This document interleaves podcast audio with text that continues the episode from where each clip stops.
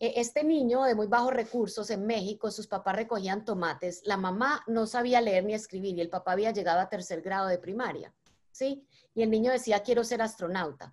¿Ustedes qué le dirían a ese niño? Ni siquiera hablaba inglés, la mayoría de la gente diría, ese niño está loco, si para ser astronauta tienes que ser ingeniero, estudiar en Estados Unidos, ¿verdad? O sea, tener una condición física impecable, además competir con decenas de miles de personas y no cientos de miles de personas que quieren lograrlo.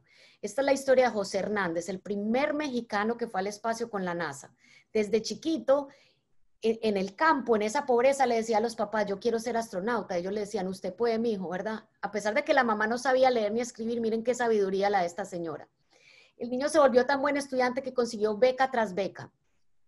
Después fue el primer año cuando ya tenía todos los requisitos físicos y mentales, ¿verdad?, para aplicar al programa espacial de la NASA y le dijeron que no.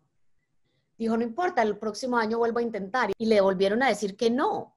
Dijo, bueno, no importa, el próximo año vuelvo a intentarlo. Acuérdate que para ser astronauta hay una condición física muy exigente, además.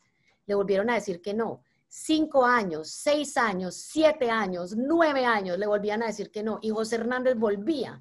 Al onceavo año, José Hernández se convirtió en el primer mexicano que viajó al espacio. Entonces, si tú no te das por vencido y tienes clara tu misión y lo que quieres lograr, no hay nadie que te pueda detener.